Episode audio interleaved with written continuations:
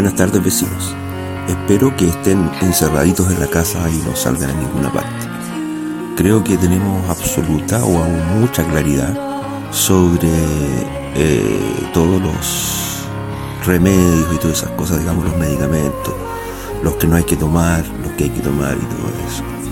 Eh, sin embargo, también hay una parte, digamos, que tiene que ver con la alimentación, y cómo nosotros de una u otra manera levantamos nuestro sistema inmunológico. Eh, eso lo podemos hacer ahora que estamos en cuarentena desde la casa, comiendo cositas que, que todos sabemos que tenemos, pero a veces como que no les damos mucho, mucha bola, digamos, a determinadas cosas. Lo que nos está pasando eh, es como si la gran madre nos estuviera dando una lección, un castigo.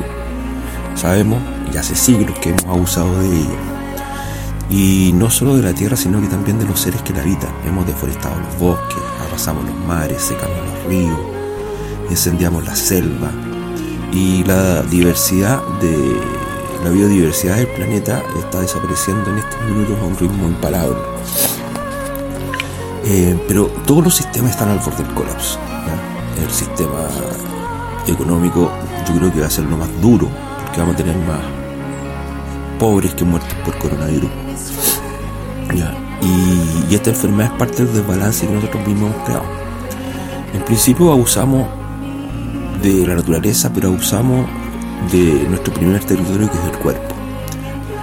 Siempre nos llenamos de alimentos procesados, de sal, azúcares, harinas refinadas, conservantes, grasas perjudiciales, químicos, pesticidas, incluso emociones tóxicas, los malos hábitos, y creamos un desequilibrio en todo nuestro sistema, en especial en el sistema inmunológico. Cuando nos alejamos de los alimentos naturales, eh, nos olvidamos del poder que tienen estos alimentos sobre el cuerpo y la salud. Y si pensamos que el 70% del sistema inmunológico se encuentra alojado en el intestino, eh, cuando hablamos de, sistema inmunológico y hago referencia al intestino, es ahí donde yo proceso Eh, todas las defensas para el organismo ataque de una u otra manera eh, los virus y bacterias que causan la enfermedad. Y en este contexto actual de pandemia en que estamos viviendo, eh, fortalecer el sistema inmunológico tiene que ser una de las prioridades. O sea, en el fondo tenemos que estar fuertes para poder luchar con el coronavirus. Tenemos una serie de alimentos nosotros en la casa, plantas y, y además les voy a también algunas recomendaciones. ¿ya? Voy a pasar con listado nomás simplemente de frutas que tienen que sí o sí tener y comer todos los días. Ya todos los frutos y vegetales que son ricos en vitamina C los cítricos como el kiwi, el, la piña, los limones, las naranjas, el mango, la papaya, eh, incluso el perejil, el brócoli, la albahaca. Todos tienen, son altos en vitamina C, eh, las mandarinas, todas esas cuestiones que subieron en el supermercado así absurdamente. También los frutos secos tienen que estar activados, todos los frutos secos, las nueces, las almendras activados. Eso significa que hay que ponerlos en agua por lo menos una hora antes. Se hinchan un poquitito y ahí están activados. Ahí empieza, digamos, toda su vida, la vida que llevan dentro, ya a funcionar, digamos. Eh, los vegetales de hojas verdes, los que tienen clorofila, y sobre todo los alimentos fermentados, que son ricos en probióticos como el chucrut, el quinche, los kefir, las kombuchas, el miso, el cuas, consumir mucho ajo, mucha cebolla, mucha cúrcuma, el jengibre, el cacao al 100%, aceites de coco, los cereales integrados, el diente de león, esa plantita que crece en el patio, que uno sopla esas plumitas, tiene una flor amarilla, es excelente. ¿ya? Eh, propóleo, el ginseng, todas esas cosas. Y evitar, por supuesto, eh, las azúcares, las harinas refinadas, los productos procesados. Si ustedes se dieron cuenta, los supermercados vaciaron de tallarines, de todo eso, porque la gente no entiende. Los tallarines no te van a cambiar la flora intestinal, no te van a ayudar como probióticamente, digamos, a, a vencer estas cosas. Eh, por eso hay que evitar la harina refinada, todos los productos procesados, hacer ejercicio, hay que meditar, hay que tener contacto con la naturaleza, aunque sea con la plantita que uno tiene en el departamento. hay que hacer ejercicio de respiración consciente, hay que bailar, hay que escuchar música. Somos seres vivos, ¿ya? Y elegimos vivir en este tiempo y además necesitamos este planeta para trascender. Y esta es la única oportunidad y nuestra oportunidad de volver a conectar con los ciclos de nuestra madre tierra. Y tenemos que hacerlo desde el amor, el cuidado y el respeto. Eso nada más. Un abrazo.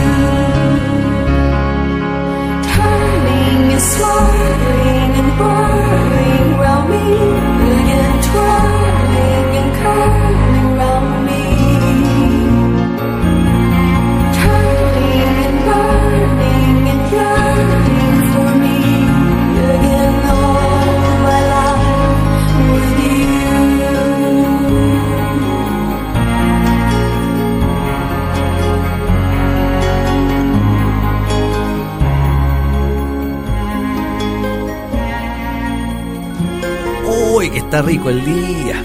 Sí, me encanta que salga el sol y esta plaza quedó muy bonita.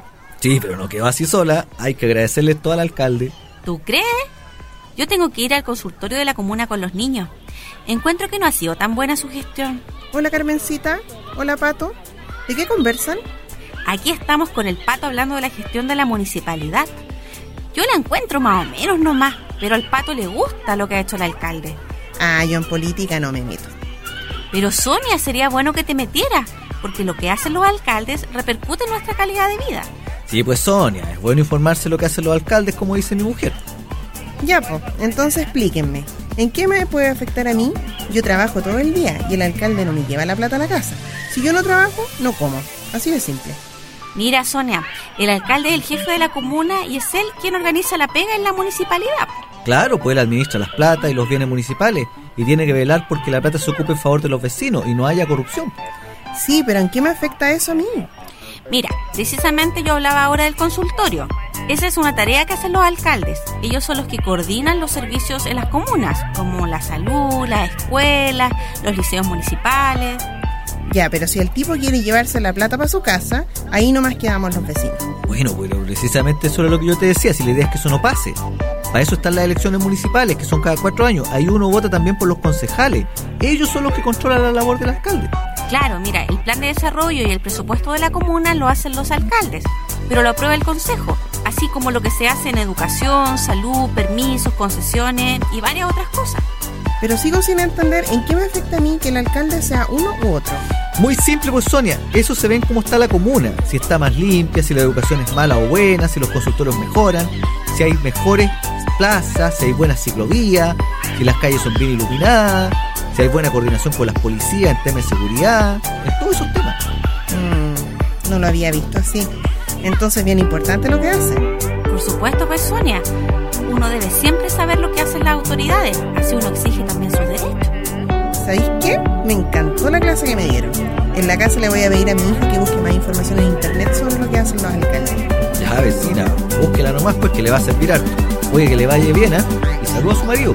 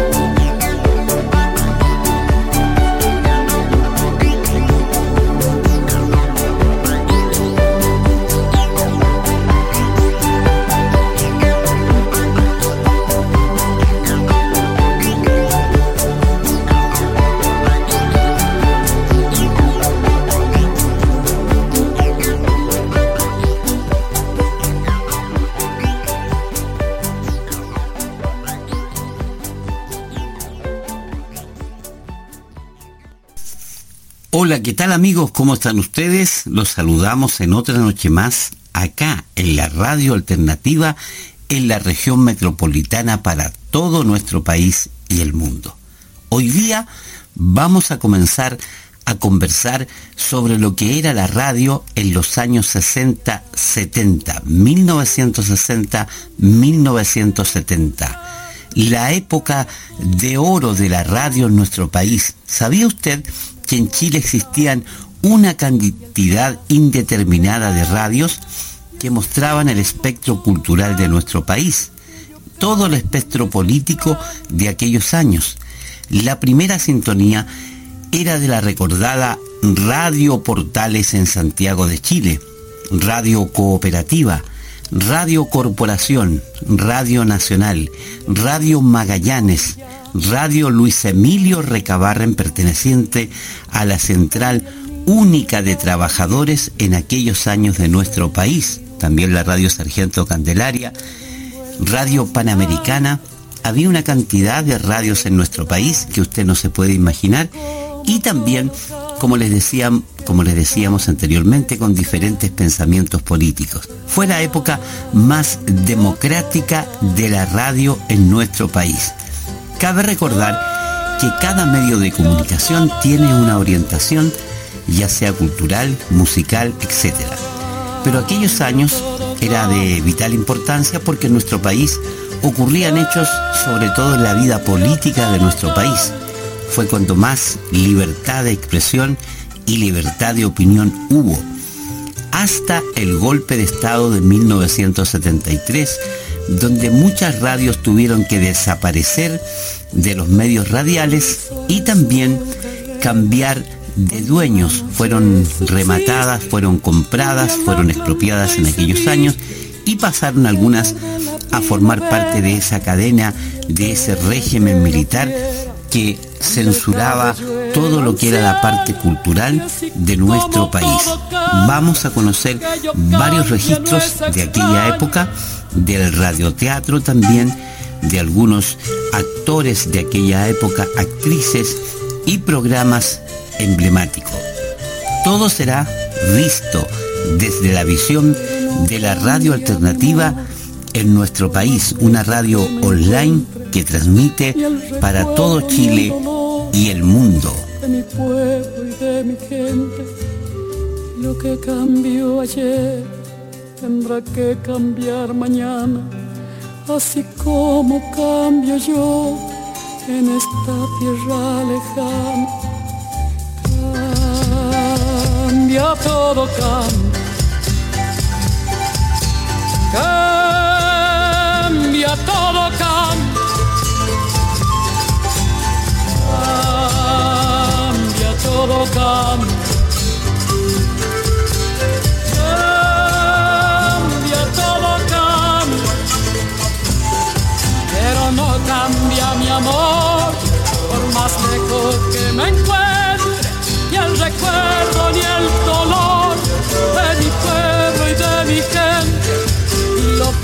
cambió ayer, tendrá que cambiar mañana, así como cambio yo en estas tierras lejanas.